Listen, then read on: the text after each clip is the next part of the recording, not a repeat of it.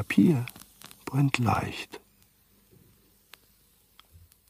Aber ein Buch zu verbrennen, das ist gar nicht so einfach. Wenn man nicht aufpasst, ist es nur außen angekohlt und die Seiten sind am Rand ein bisschen versenkt. Erst bei großer Hitze fängt es wirklich Feuer. 232 Grad Celsius. Dann geht es in Flammen auf und verbrennt zu Asche. 232 Grad Celsius oder 451 Grad Fahrenheit. Müsste man eine Liste dystopischer Romane aufstellen, die man wirklich mal gelesen haben sollte, dann wäre sicherlich auf Platz 1 1984, in dem Menschen von einem allgegenwärtigen Überwachungsstaat gewaltsam unterdrückt werden. 1984 ist auch das Buch, das immer dann zitiert wird, wenn es darum geht, den immer weiter sich ausdehnenden Überwachungsdrang der Regierungen zu kritisieren. Eine Art Gegendystopie ist dann auf Platz 2 zu finden. Aldous Huxleys Brave New World. Schöne neue Welt. Das Buch liest sich ähnlich gruselig wie 1984. In Brave New World sind die Menschen eigentlich überwiegend happy und sie haben sich ihr Schicksal selbst gewählt. Und so sind sie dann, ohne es wirklich zu merken, in einer Art freiwilligen Sklaverei und in einer aus unserer Perspektive recht seelenlosen Zukunft. Und dann auf Platz drei kommt der Roman, über den ich heute sprechen möchte. Fahrenheit 451 von Ray Bradbury. Der Roman trägt seinen Titel von der Temperatur, bei der angeblich Bücher von selbst anfangen zu brennen. Um das gleich mal vorwegzunehmen, die Zahl stimmt so nicht.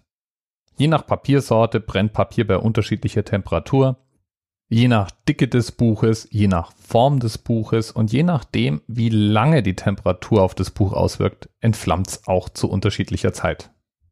Aber eigentlich, eigentlich geht's darum auch gar nicht. Fahrenheit 451 spielt in einer Zukunft, in der Bücher und eine ganze Menge anderer Aktivitäten verboten sind. Die Menschen zerstreuen sich den ganzen Tag mit endlosen TV-Shows und Radioprogrammen und sind ganz allgemein recht uninformiert, ungebildet und uninteressiert. Sie sind vom politischen System abhängig, anonym und unmündig. Das Hauptziel scheint zu sein, ja, keine Langeweile aushalten zu müssen. Es gibt so Dinge wie Mindestgeschwindigkeiten auf Autobahnen. Wenn man langsamer wird, riskiert man Gefängnisstrafen. Es gibt Freizeitparks, die anscheinend hauptsächlich dazu dienen, die Gewalttendenzen der Menschen in geordnete Bahnen zu lenken. Die Hauptfigur des Romans ist der 30-jährige Feuerwehrmann Guy Montag. Feuerwehrmänner in Fahrenheit 451 sind nicht die Art Feuerwehrmann, die du jetzt vielleicht vor Augen hast.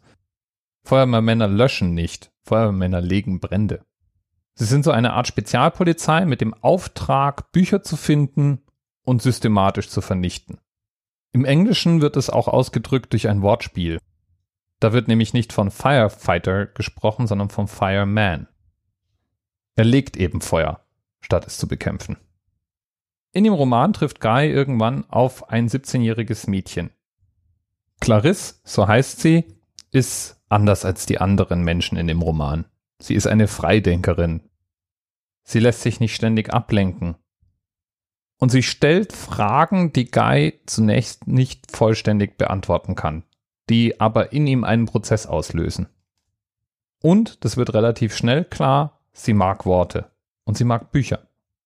Das ist freilich am Anfang nur dem Leser klar, nicht Guy. Durch eine Reihe von Ereignissen, seine Frau, die versucht sich umzubringen, eine andere Frau, die beim Verbrennen ihrer Bücher den Freitod wählt, indem sie sich mit ihren Büchern verbrennen lässt, und eine Frage, die er nicht beantworten kann, nämlich die Frage, bist du glücklich? Das alles bringt ihn dazu, doch auch mal so ein Buch lesen zu wollen. Und da nimmt die Geschichte natürlich ihren Lauf. Es versucht seine Frau zu überreden, mit ihm zu lesen. Die schwärzt ihn an. Und er findet eine Gruppe von Leuten, die sich zum Ziel gemacht haben, Bücher zu bewahren. Ich kannte das Buch bisher nur vom Titel her und wusste grob, dass es darum geht, Bücher zu verbrennen und dass es irgendwie mit Zensur zu tun hat. Und das ist auch der Kontext, in dem Fahrenheit 451 am häufigsten herangezogen wird. Wenn 1984 für den Überwachungsstaat und Brave New World für unsere eigene Kritiklosigkeit steht, dann wird Fahrenheit 451 oft als Metapher auf die Zensur verstanden. Denn der Staat in Fahrenheit 451, der verbietet ja den Umgang mit Büchern und erhält die Menschen künstlich von Informationen und kritischem Denken fern. Ray Bradbury selbst hat allerdings in Interviews gesagt, darum ging es ihm eigentlich gar nicht in dem Buch. Ihm geht es eher um den Aspekt, dass Menschen sich so ein Schicksal selber wählen. Denn in dem Buch gibt es kein autokratisches System. Ja, Bücher haben ist illegal, aber die Regierung wird anscheinend gewählt. Und die Leute wollen es gar nicht anders haben. So wie Guys Frau, die letztlich ihn anschwärzt, weil sie aus ihrer Routine mit ihren Videowänden nicht herausgerissen werden will. Und das ist eine spannende Frage und eine Beobachtung, die, glaube ich, gar nicht falsch ist. Wenn wir uns momentan umschauen, dann ist die wahrscheinlichste Dystopie, auf die wir uns zubewegen, eine Kombination all der drei genannten Bücher. Und zu einem weiten Teil wählen wir unser Schicksal selbst. Viele Menschen wollen gar nicht informiert sein. Lesen, kritisches Denken, Dinge hinterfragen, Zeit aufwenden, um Themen zu durchdringen, viel zu viel Aufwand. Trotzdem steht Fahrenheit 451 eben hauptsächlich für den Zensurgedanken. So sehr, dass er sogar einen HTTP-Statuscode inspiriert hat. HTTP 451 kommt nämlich seit 2015 dann zurück, wenn Behörden angeordnet haben, dass ein Inhalt vom Netz genommen wird und gleichzeitig eine sogenannte Gag-Order ausgesprochen haben. Sprich, der Webseitenbetreiber muss so tun, als wenn es die Seite nie gegeben hätte. HTTP 451 ist dann sozusagen der letzte kleine Akt zivilen Ungehorsams auf technischer Seite.